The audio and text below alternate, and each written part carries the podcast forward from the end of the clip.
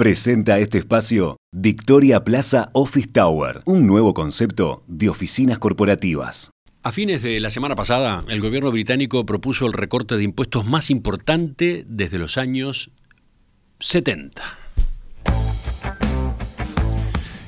El nuevo gobierno de la primera ministra Elizabeth Truss, que asumió tras la dimisión de Boris Johnson, presentó en el Parlamento un plan de medidas económicas para estimular la eh, actividad, porque está muy alicaída la economía británica. Y entre esas medidas destacó la propuesta de un fuerte recorte de tributos para los habitantes de ese país. El plan fue recibido de mala manera, de muy mala manera por los mercados financieros. El valor de la libra esterlina alcanzó un mínimo histórico frente al dólar y las tasas de los bonos públicos mostraron la suba más grande en 30 años. Las medidas recogieron además críticas del Fondo Monetario Internacional y de varias calificadoras de riesgo. ¿Por qué se produjo esa reacción tan violenta en los mercados? ¿Qué impacto puede tener sobre la actividad y los precios la reducción de impuestos, esta que se planea en el Reino Unido? Lo analizamos a partir de este momento. Estamos con Matías Consolandich de Exante. Matías, ¿qué tal? Buen día, ¿cómo estás? Buen día, bien, ¿ustedes? Muy bien. Matías, empecemos, si te parece, por ubicar a los oyentes eh, sobre la magnitud que tiene la, propuesta que, presentó el gobierno británico. Bueno, a ver, eh, son varias las medidas que contempla esta especie de presupuesto que presentó el nuevo gobierno en el Parlamento. La más saliente, sin duda, es la que, la que estaban comentando, de reducir varios impuestos. Eh, por ejemplo, se propone eliminar el tramo más alto del impuesto a la renta de las personas físicas, bajar la tasa básica impositiva, reducir los impuestos a las ganancias, al pago de dividendos, a los aportes patronales, entre otros varios, varios recortes. Según las estimaciones que, se conocieron, la totalidad de esas medidas asciende unos 45 mil millones de dólares por año, eso es alrededor de dos puntos del producto. Y después tenemos también todo el apartado que hace referencia al, congelamiento de las tarifas energéticas por un periodo de, de dos años, que se anunció también a principios de mes, Recordemos que eh, por la crisis energética en Europa las tarifas de, electricidad, de gas, se multiplicaron hasta por cinco respecto a los valores de los últimos años y los gobiernos de la región vienen tratando de, mitigar ese impacto sobre los consumidores. El costo fiscal de esta medida en particular podría ser mayor a cuatro puntos del, producto para los dos años. Entonces, Romina, estamos hablando del paquete fiscal más grande de los últimos 50 años en el Reino Unido, que rompe con la política económica que tuvo el propio partido de gobierno durante toda la última década. Eh, se pretende que, la financiación de estos, de estos programas se haga con deuda pública, por lo que también estamos ante un aumento eh, sin precedentes de la deuda en los próximos años probablemente. Sí, Matías, a ver, eh, desde el gobierno se sostiene que el objetivo de, estas medidas eh, es evitar que la economía del Reino Unido, claro, entre en recesión en el corto plazo y potenciar a su vez el crecimiento eh, en el largo plazo.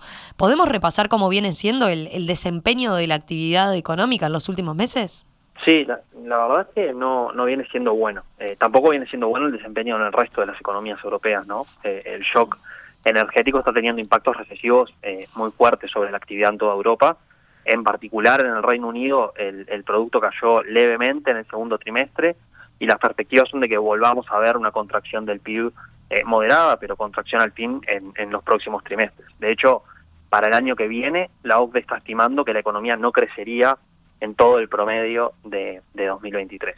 Es en ese marco en el que se plantean todas estas medidas aunque vale decir que difícilmente estas medidas logren mitigar de una manera relevante, digamos, la caída en los ingresos de los hogares que se observó en, el último año. Se estima que, los ingresos de los hogares acumulen hacia fines de 2023 una caída de 8% en términos reales respecto a los valores de, 2021. Ahora, eh, en cualquier caso, una política fiscal eh, tan expansiva como la que pretende llevar a cabo el nuevo gobierno debería impulsar la demanda interna. Eh, y, debería impulsar la actividad económica. Eh, eso igual no es obvio que sea el resultado con el desorden financiero que estamos viendo en, estos últimos días. Mm. ¿Y qué pasa con el crecimiento eh, más a largo plazo? El gobierno plantea como objetivo duplicar la tasa de crecimiento potencial, ¿no? Sí, sí, sí. El, gobierno espera crecer a un ritmo de 2,5% eh, a largo plazo. Esa, la verdad, parece una cifra difícil de alcanzar dado los bajos niveles de productividad que tiene la economía británica en, el último tiempo. Y además no, olvidemos que el Brexit supuso un, shock eh, muy negativo para el producto potencial en, el Reino Unido.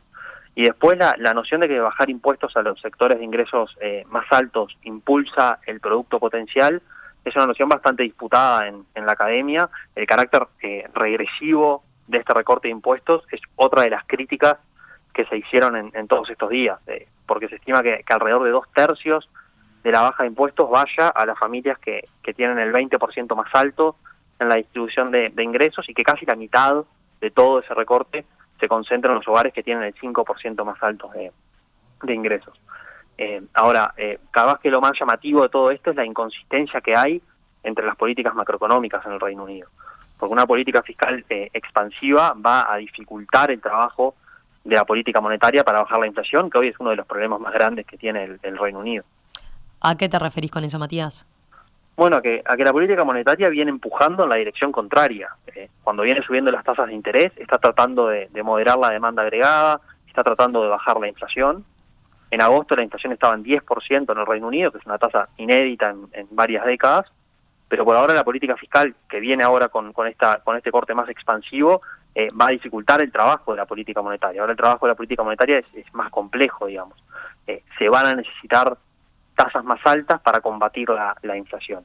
Y eso es lo que ahora pasaron a esperar los mercados, que tienen que aguardan tasas de, interés más cercanas al 6% para el año que viene, que es más del doble del valor actual que estamos en, 2,25. Sí, la, la reacción en la plaza financiera británica fue muy severa, ¿verdad? Sí, sí, la, expectativa eh, de que la política monetaria va a ser más contractiva para, para compensar la, la, expansividad fiscal, eh, el aumento previsto de la deuda pública y, digamos que la, propia eh, falta de credibilidad en el programa económico de gobierno eh, motivó reacciones que fueron muy fuertes en, las variables financieras. Eh, las tasas de los bonos públicos, comentaba Emiliano, por ejemplo, la, de los bonos a 10 años, se ubicaban en 3,5% antes de los anuncios, saltaron, llegaron a tocar el, el miércoles un nivel de 4,6%, que es un nivel que no veíamos desde el 2002. La libra también tocó el nivel más bajo frente, frente al dólar en, su historia. La cotización estuvo en, en 1,03 dólares por, por libra. Se, se, tendía a recuperarse, digamos, en, estos últimos días. Pero si lo miramos en términos reales, eh, teniendo en cuenta, es decir, la, la, evolución de la inflación, estamos con la moneda británica en los niveles eh, más débiles desde, el 85. Hmm. Sí, y desde nuestra perspectiva, eh, la libra también está barata con relación al peso uruguayo, ¿no? Sí, eh, a ver, si, pensamos que el dólar, el dólar subió en, Uruguay en estas últimas semanas, pero subió poco en relación a lo que se observó en otros mercados y en particular en relación a lo que pasó en, el Reino Unido. De hecho, en lo que va de este año, el dólar eh, cayó en Uruguay, cayó casi 8%, mientras que en el Reino Unido el dólar se fortaleció alrededor de 20% frente a, frente a la libra. Entonces, la libra también se volvió más barata para nosotros y ese escenario eh, no parece que vaya a cambiar drásticamente con las expectativas a corto plazo que hay para, para las dos monedas. Ya para ir cerrando y a modo de síntesis, Matías, eh, ¿cómo están evaluando desde Exante entonces eh, esta situación en el Reino Unido? Bueno, eh, a ver, digamos que, estamos en un contexto de mucha turbulencia financiera, que, de por sí eso ya prende varias luces de alerta, ¿no? Porque a ver, el Banco Central salió en estos días a mandar señales de que va a seguir subiendo la tasa, a sostener el precio de los bonos públicos. En los últimos días hubo noticias preocupantes en la prensa especializada de que algunas instituciones financieras grandes en el Reino Unido estaban sufriendo pérdidas enormes que ponían en, duda, digamos, la, solvencia. Eh, después, el, otro frente a mirar con, detenimiento es cómo se resuelve esta inconsistencia en la dirección en la que tiran la política fiscal y la política monetaria. Eh, la independencia del Banco Central debería de jugar un papel importante y es clave que el banco ajuste la trayectoria de tasas en atención a esta, a esta expansión fiscal de modo que la inflación no se descarrile todavía más. Tasas eh, más altas también deberían ayudar a frenar, digamos, el, desplome de la libra, que tampoco ayuda en, el frente inflacionario. Lo que pasa con la inflación romina es, clave. Al final el gobierno acá está esperando que con este recorte de impuestos elevar el, ritmo de, crecimiento, pero si tenemos más inflación, la población en el Reino Unido va a pagar más por bienes y, servicios, va a pagar más por el crédito, se van a encarecer aún más las hipotecas, y por supuesto está el riesgo también de que esto se deba pagar con, con más impuestos en el futuro. Así que, a ver, eh, en definitiva estamos en, territorio desconocido, que pone un poco a, prueba la independencia del Banco Central, redobla los desafíos que enfrentan eh, todos los bancos centrales para, para poder controlar la, inflación.